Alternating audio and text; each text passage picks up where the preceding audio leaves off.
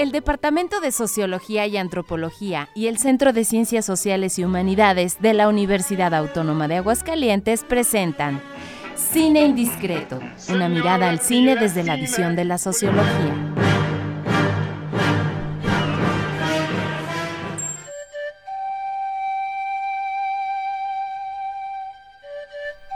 Hola, ¿qué tal? Muy buenas tardes, bienvenidos nuevamente aquí a Cine Indiscreto.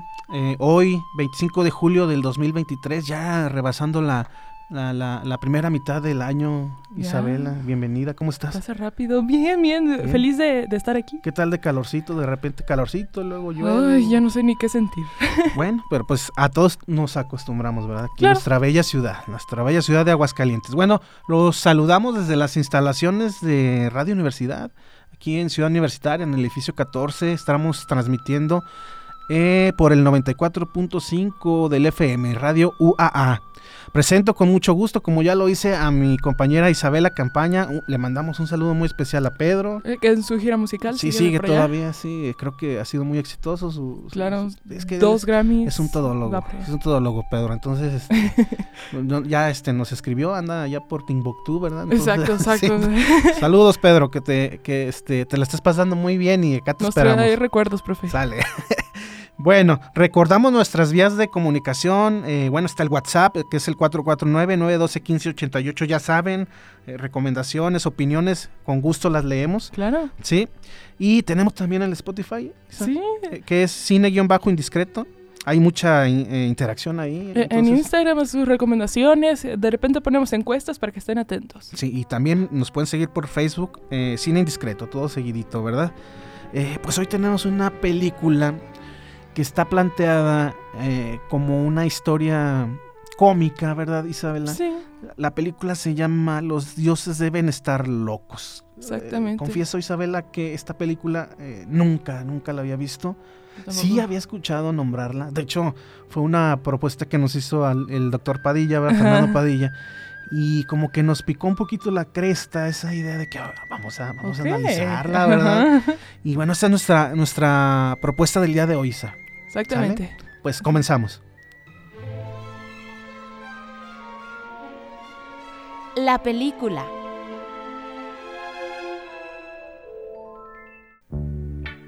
Sobre esta película, eh, pues es la primera de una saga de cuatro, eh, conocidas como Los dioses van a estar locos 2, eh, 3 y 4, pero tienen subtítulos que me parece que se llevan a cabo en diferentes partes del mundo como en China. Esta es tal cual Los dioses deben estar locos, de dirección de Jamie Uys. Se estrenó el 10 de septiembre de 1980 en Sudáfrica y la sinopsis es, cuando una botella cae de un avión, causa confusión entre una tribu africana, porque creen que vino de los dioses. Oye, es una película... Eh, para el humor que manejamos en la actualidad, ya creo que este... Mm, simplona, graciosa a secas. Creo que sí hay varias partes que me hicieron reír como eh, ese eh, expirar por la nariz de, una, risita. Pero así tal cual cómica, cómica creo que no. Para, para hoy en día creo que no tanto, ¿no? No, la verdad, eh, yo creo que es el humor que se manejaba en los 80, ¿verdad? Es de 1980 la película, entonces, pero fue muy exitosa en diversas latitudes, muy exitoso. Y especialmente por su protagonista, que dicen que él no e, es tal cual de una tribu africana, no conocía al hombre... Creo que antes de empezar la película él conocía a tres hombres blancos. Fíjate, y como dato curioso, creo que eh, fue un, actor eh, hechizo y que no recibió una eh, paga tal y como la estaban recibiendo los actores eh, este, profesionales. O sea, era muy, muy, muy poco su, su ingreso. Creo que después el, el director se, se pone en contacto con él y como que le retribuye de mejor forma, pero la parte inicial no recibía casi paga. No. puede. Y, dicen, y como eh, se sabe tan poco, también dicen que en vez de pagarle con dinero, porque a, la primera no sabía, no tenía valor para él, le pagaban con especias. Fíjate nada más. Mira, comentaste las, las secuelas de, esta película. Eh, es Crazy Safari en 1991 y en Hong Kong 1993 y la que ah, tú comentabas de China en 1994. Los expertos señalan que la 1 y la 2, bueno, la 1, ¿verdad? Fue la más exitosa, con bajo presupuesto además, muy bajo presupuesto. Y con un montón. La 1 y la 2, pero ya las demás como que, este, no. Pues fue... No, pues si esta no te hizo reír, la primera. Alargarla. no, no, pero la intención no es analizar si nos hizo reír o no. No, la intención es los temas. El meollo del asunto, ¿verdad? O sea, el tema del, del envase de la, de la coca, ¿verdad? Sí, eh, eh, aclarando que nosotros no decimos si esta película es buena o no, sino que, realidad, dice. Pero sí tiene, sí tiene un tema bastante interesante, sí. muy, antropológico que vamos a analizar más adelante. Exactamente. ¿Sale? Pues vámonos con lo que sí. Vámonos con lo que sí. El análisis.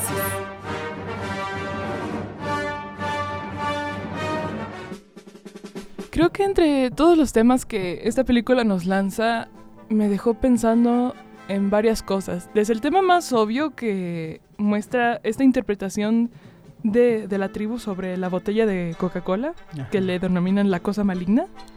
Eh, como en esta, en esta sociedad tan... que en, realidad todos eran una sola familia, esta sociedad tan tranquila, tan todos compartimos todo, no conocemos qué es la propiedad, eh, y llega algo que hace cambiar a las personas como lo necesito.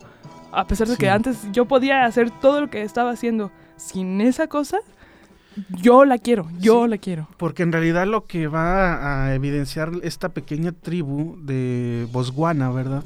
En el sur de África es... En el Kalahari. En el Kalahari, el desierto del Kalahari, que, que inmiscuye por allá tres, tres países, me parece Sudáfrica, Botswana y, y Namibia. Mm. Oye Isabela, eh, Claro está que esta tribu de 25 30 nativos, comandados por. ¿Cómo se pronuncia? ¿Shi? Ay, eh, ¿Shi? Sí, creo que sí. X y Shi. Vamos a decir Shi porque. bueno, comandadas por este. Le, mencionaban eh, hombrecillo, ¿verdad? El hombrecillo. El hombrecillo. Bueno, mm, ahí se eh, ejemplifica claramente lo que es una sociedad típica con solidaridad eh, mecánica, ¿verdad? Que así lo nombraba este, Emilio Durkheim. ¿Sí? Eh, con simplezas en sus actividades laborales, ¿verdad? Poca o nula este, división del trabajo, ¿verdad? Eh, las, este, mujeres de la tribu pues, se dedicaban a cuidar a los niños y los hombrecillos pues por ahí a recolectar este, base a la agricultura o la ganadería y pues, de eso vivían. O sea, era una vida muy simple. Exacto. El problema viene. Híjole. cuando por ahí este por los cielos eh, surcaba una, avioneta y un y el piloto de la avioneta se termina su Coca-Cola y pues se le hace fácil eh, tira el envase de Coca-Cola cae justo justo en las a un lado de al lado de Shi y él y aquí viene la parte antropológica muy interesante él, interpreta que este eh, este artefacto él no sabía cómo nombrarlo, ¿verdad? No sabía ni, cuál era su función. Sale, en un principio él, reconoció que era un regalo de los dioses, ¿verdad? Pero después esta comunidad de, nativos van a comenzar a tener una serie de problemáticas porque, bueno, ahí va a surgir lo que es la, codicia del ser humano, ¿verdad? O el egoísmo, la envidia, todos estos sentimientos, porque le empiezan a encontrar al envase eh, funcionalidad. O sea, unos lo utilizaban para este secar, por ejemplo, la, la, piel de la víbora, ¿verdad? Para que quedara blandita. Otro para hacer música, ¿te acuerdas? Entonces cada, cada este, habitante le encontraba una función. El problema era que nada más había una botella para 25 o 30 habitantes. Y en la misma película dice, nada más que los dioses eh, no, nada más nos mandaron una, algo que no podíamos compartir. Y entonces de alguna forma eh, se hace el cuestionamiento y se, y se contesta el solo, sí, sí, pues entonces pues, los dioses deben de estar locos, porque ¿cómo nos mandan algo que nada más uno va a utilizar? Pues como que... Exacto. Eh, entonces, retomando, eh, resulta ser que van a buscar la forma de... Se empiezan a, empiezan a discutir, a pelear por el artefacto y toman la decisión eh, de que... sí, toma la decisión de mejor vamos a devolvérsela a los dioses, ¿verdad? Y van, busca lo que... El, fin de la tierra. El fin de la tierra. Eso por el lado de una sociedad con solidaridad, solidaridad mecánica. Pero a miles de kilómetros se ubica otra sociedad compleja, moderna, con estrés laboral, con todo lo que implica vivir el día a día, en la cotidianidad de una gran ciudad. Y ahí en esa gran ciudad está, esto conecta con la otra historia, que en realidad son cuatro historias. Sí. O sea, la primera es la de la tribu que se encuentra este envase. La segunda es la de la reportera que cansada, fastidiada. Sí, la señorita Simpson, me parece. Así es, Kate, ¿verdad? Kate, Simpson. Eh, Thompson, Thompson, Kate Thompson. Es la reportera que finalmente ya está aburrida, cansada de su trabajo, del día a día, de esta, de, este, de esta eh, vorágine que implica vivir en una sociedad tan compleja, tan diversa y con tantas problemáticas. Y busca una alternativa de trabajo, ¿verdad? Y se da cuenta que en una, en una aldea alejada de la gran ciudad, pues necesitan maestro, ¿verdad? Y lo único requisito es saber leer y escribir. Entonces, pues se apunta y vámonos, ¿verdad? Esa es la segunda historia. La tercera, el grupo guerrillero. Sí, sí, el grupo guerrillero. Saldocar, creo. Es, déjame decirte así rápido, es... Su, líder. Sam Boga. Sam, Boga. Es un líder guerrillero que quiere derrocar al gobierno de esta, de esta, de este país y no lo logra, ¿verdad? Este, por ahí llega lleva a cabo un acto terrorista. Sale, sale el presidente ileso, sí fallecen de, había una reunión de 10 personas, fallecen 6, quedan lesionados 4, entre ellos el presidente, pues no logra derrocar, ¿verdad? Es un acto subversivo, es una revolución, bueno, no lo logra, entonces tiene que huir con sus, con sus hombres, ¿verdad? Claro. Bueno, esa es la tercera. Y la cuarta es la historia del biólogo, ¿verdad? que, tenía, tenía un, ahí un complejo, una situación que no podía relacionarse con, con, mujeres. con mujeres porque empezaba a cometer torpezas, ¿verdad? Ajá. Bueno, son cuatro historias que se van a conectar, van a confluir. Exacto. Sí. Pero yo rescataría la parte interesante de esta parte antropológica de la tribu del significado que le da el envase de Coca-Cola, muy distinto. como nunca habían tenido contacto con el exterior, con otra civilización, pues empiezan a ellos a darle un significado que, bueno, que es un, artefacto que le mandaron los dioses y después se enoja la tribu con los dioses porque en lugar de traer beneficios, que en un inicio aparente así es. Que dicen que siempre les había dado cosas pero buenas. resulta que, que, trae el caos a la, a la tribu, ¿verdad? Entonces, esa parte yo la rescataría. Yo creo que yo, eh, algo consecuente a eso, cuando Shi ya va en su camino a, deshacerse de la botella, eh, cuando se encuentra con el biólogo y con Kate Thompson, que dice, deben ser los dioses, este, y les trata de devolver la botella. Creo que eso me recuerda mucho a, cosas básicas de, sociología que no todos interpretamos las cosas de la misma forma. No. Y, también sobre el pensamiento racional, que dicen, pues deshazte de la botella. Pero el o sea, no, ¿cómo? Y, empieza a dudar, es que ustedes no son los dioses. Oye, la parte está interesante cuando se encuentran Shi, el biólogo, el mecánico y Kate, porque el biólogo va, va a ir al encuentro por encargo del sacerdote de la tribu. Ajá. sí, de la tribu donde va a trabajar Kate como maestra. Le encarga al biólogo que vaya por ella, ¿verdad? Pero hay un momento en que se, se, encuentran, Los, los, los, tres. Sí, sí, sí. Los cuatro, agregando al mecánico. ¿Te acuerdas? Eh, resulta ser que Shi piensa que ellos son dioses. Sí. Y les entrega la botella. Entonces, pues, no, ¿qué onda con esta botella? No. Pero el mecánico, que había vivido mucho tiempo con, las tribus, eh, conocía el, idioma de, de Shi. Entonces le empieza a explicar que, ellos no, quieren. son, no son dioses, ¿verdad? Y de alguna forma esta parte es muy interesante porque hay, parecer, parecería un poquito eh, parecería que en nuestras sociedades modernas el choque cultural ya no se da a su extremo, pero sí se da. Sí, se da, ¿eh?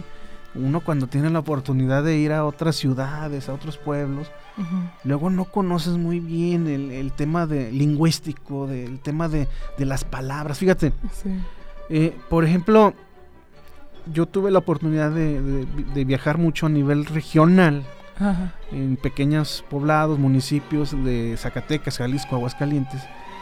Y en alguna ocasión, en Nochistlán, Zacatecas, eh, estábamos la familia, estábamos reunidos la familia en un negocio.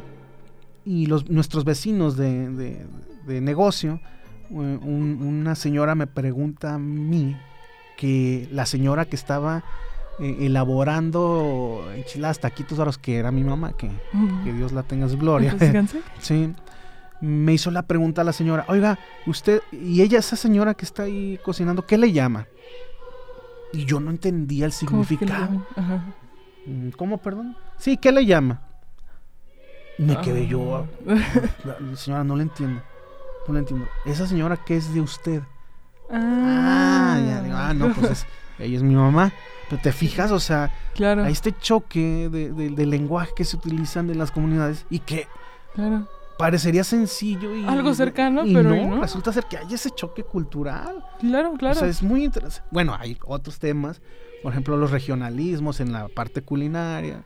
¿Cómo le llamamos nosotros aquí al vasito de lote con mayonesa y a las chascas? Ajá, y pero en otros lados del Es vasito con el ah, elote en vasito. El elote en vaso, esquites, trolelote, en fin, o sea, tiene diversos nombres, un mismo, un mismo producto, ¿te fijas? Exactamente. Entonces esta parte antropológica es, es, la que yo creo que rescataría y que resulta muy interesante, la parte que aborda el, el director en relación a los choques culturales, sin abordar y sin profundizar en asuntos antropológicos de teóricos funcionalistas o estructuralistas como Malinowski o Levi Strauss, que nos llevaríamos, olvídate, no, no media hora nos llevamos.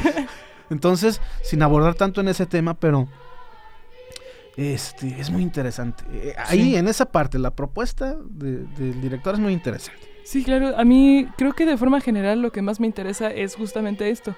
Estas diferencias culturales, tanto de prácticas como de pensamiento, que, que muestra el director. Como cuando She se encuentra con la señorita Thompson que empieza a decir, es que es muy fea y tiene... Ah, sí, la fealdad, ¿cómo interpreta un, pelo blanco y es muy grande cuando en los estándares eh, de belleza eh, occidentales, es sumamente preciosa. Así es. Entonces, estos, estos choques, eh, cómo se dan las prácticas cuando She mata a uno de los Ay, sí, borregos. Que le pide perdón, ¿verdad? Le pide perdón, a los animales en vez de justamente matarlos, como el cazador que también aparece en la película. Así es. le explica que tiene que darle de comer a su familia. Es, todos estos procesos. Estos significados que le dan al, al mundo natural y social, ¿verdad? Que ahí planteamos la idea de Augusto Comte del estado teológico. ¿Te acuerdas que hay los tres estados, el teológico, el metafísico y el positivista? Sí. Esta parte de la sociedad que no abandona estas ideas religiosas o, o de este atribuirle todo lo que sucede en el mundo social y natural a una divinidad, ¿verdad? Claro. Entonces, como también la, la parte esta donde los aviones que surcaban ahí. Ah, los pájaros que Y decían ellos que eran.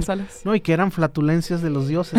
esta es la que va dejando el avión. Entonces, bueno, finalmente, uno como científico social, no hay que caer en la trampa esta de, de, juzgar, ¿verdad? La comunidad donde te vas a, este, a, involucrar, porque esto ya es hacer antropología, eh, sociología, perdón, este eh, utilizando herramientas como la etnografía, eh, todos estos elementos eh, de corte antropológico. Y tener en cuenta, como también lo muestra en la película, de lo que se cree tiene consecuencias reales.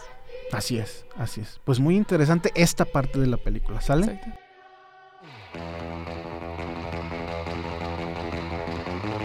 La escena.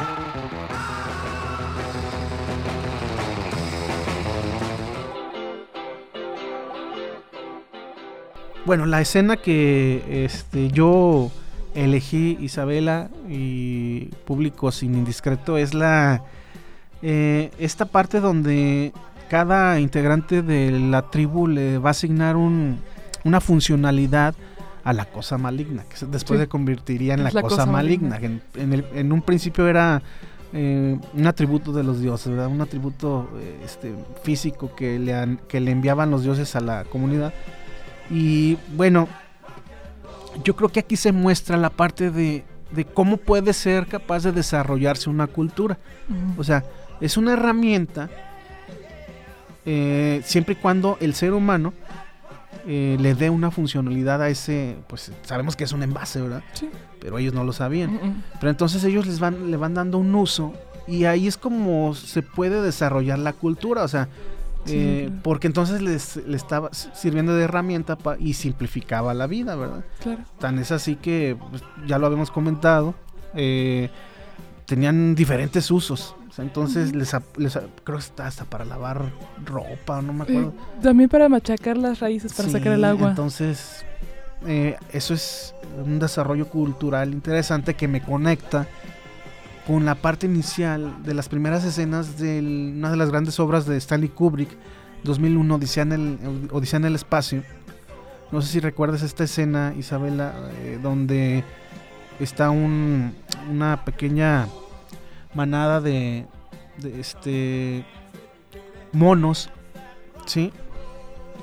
Y por ahí se encuentran una quijada de un, este, de un cerdo y a uno de ellos se le ocurre utilizar esa quijada como, como herramienta de control, o sea, para someter a los demás, o sea, amagar con, con este, golpearlos si se acercaban a la otra parte de, del cerdo, el cerdo ya este, inerte, ¿verdad?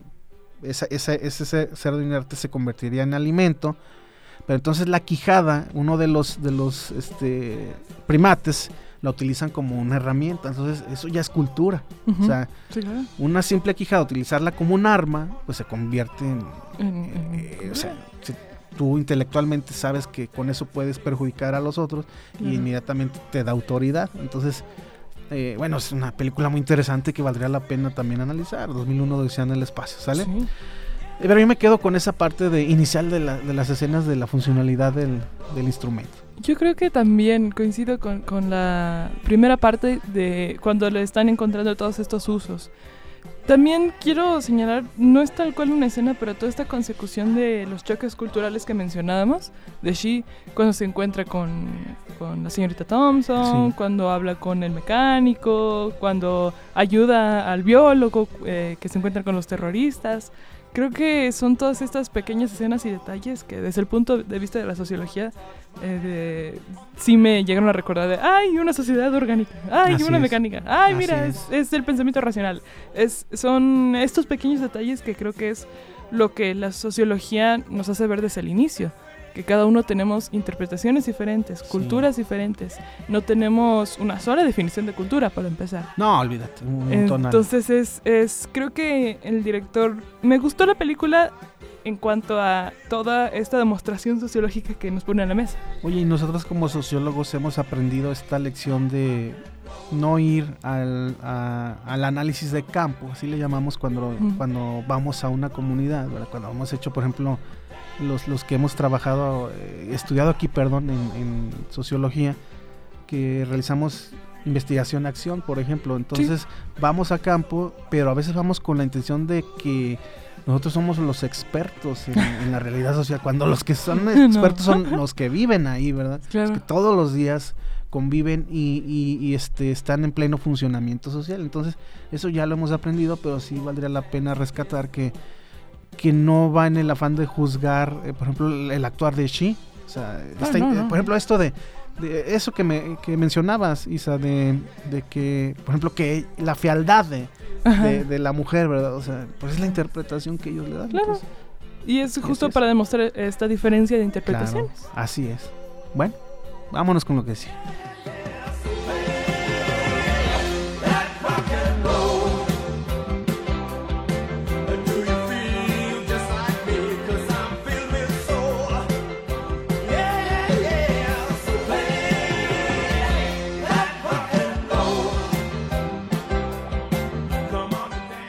Pues ya para finalizar, creo que eh, no nos alcanza el tiempo para analizar todo lo que dice esta película.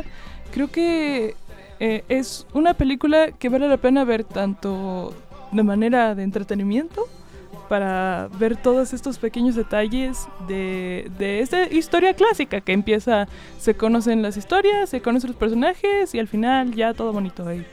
Pero creo que también nos hace ver estas diferencias culturales tanto de interpretaciones, de acciones, de qué es lo que se quiere aspirar, de cómo es que también como las intervenciones sociales, cuando encarcelan a Shi, eh, dicen es que ¿por qué no ha comido? ¿O por qué se pasa viendo la ventana? ¿O por qué no acepta el dinero? Cuando que, lo quieren obligar a aceptar el dinero, pero pues para él, pero no, él no tiene ningún significado. Lo tira, de hecho, o sea, Ahí en el camino cuando, que finalmente no lo mencionamos, pero sí tira el, la cosa, la maligna, no, la cosa ah, maligna, sí, logra llegar, el fin de la tierra. para lo que él interpretó el fin de la tierra, que era nada más una, un, un acantilado, ¿verdad? Y dice, este es el fin de la tierra y ahí ambienta la cosa maligna. Exactamente, y es, es creo que también nos hace un recordatorio sobre las intervenciones sociales, que no podemos obligar a alguien así de, sí, no, no hagas tal cosa, así sino viene desde dentro de su propio imaginario. Es más, mm, utilizando un poco, bueno, abordando un poco, mejor dicho, el aspecto de la política en nuestro país, hablando en términos de política, eh, se respetan en algunas eh, regiones de, nuestro, de nuestro país los usos y costumbres, tan es así que eh, hay comunidades que ellos eligen a sus propias autoridades en base a sus usos y costumbres. o sea, el INE respeta que, que, pues para ellos la autoridad es de otra forma o el poder político se plantea de otra forma y lo respetan. El caso, por ejemplo, en Michoacán, ¿no? De, no recuerdo el nombre, creo que se llama Aguililla, sí, esa comunidad, y, este, y Sherán también. Entonces ellos, ellos de alguna forma eligen democráticamente, pero internamente en su comunidad, a los que van a ser sus autoridades. No hay partidos políticos, no. no. hay este sistema político que se plantea a nivel nacional, pero ellos mismos eligen a sus autoridades. Entonces, en ese sentido va, ¿verdad? Yo finalizaría, Isabela y públicos indiscreto, que la intención de esta película, una parte de ella, sabemos que es la parte cómica, pero otra es eh, esta propuesta que nos da el director de ser más mm, comprensivos en términos web, beberianos, perdón, beberianos, eh, comprensivos al momento de interactuar socialmente con otra cultura. Y para eso no tenemos que viajar miles de kilómetros. ¿eh? Aquí mismo en nuestro país, aquí mismo en nuestro estado, viajas de aquí a San José de Gracia, te vas a encontrar con un relativo contraste cultural. Entonces vale la pena apreciar las otras culturas, eh, entenderlas y vivir en sana armonía, ¿verdad? Exactamente. Entonces yo creo que nos quedamos con eso. Y pues se nos terminó el tiempo, Isabel. Híjole, véanla, por favor. ¿Qué película vamos a ver, en, analizar, mejor dicho? Vamos a analizar una del tiempo, me parece que sí es el cine de oro mexicano. una familia de tantas. Sale pues. Entonces los esperamos eh, dentro de ocho días. Claro. Que sigan disfrutando de los calorcitos, ojalá sigan llegando las lluvias, ¿verdad? Ay, por favor. y que, y que este, nos escuchemos. Nos escuchamos a la próxima. Saludos para todos y nos vamos con nuestra frase, ¿verdad? Hasta, la, vista, baby. El Departamento de Sociología y Antropología y el Centro de Ciencias Sociales y Humanidades de la Universidad Autónoma de Aguascalientes presentaron Cine Indiscreto, una mirada al cine desde la visión de la sociología.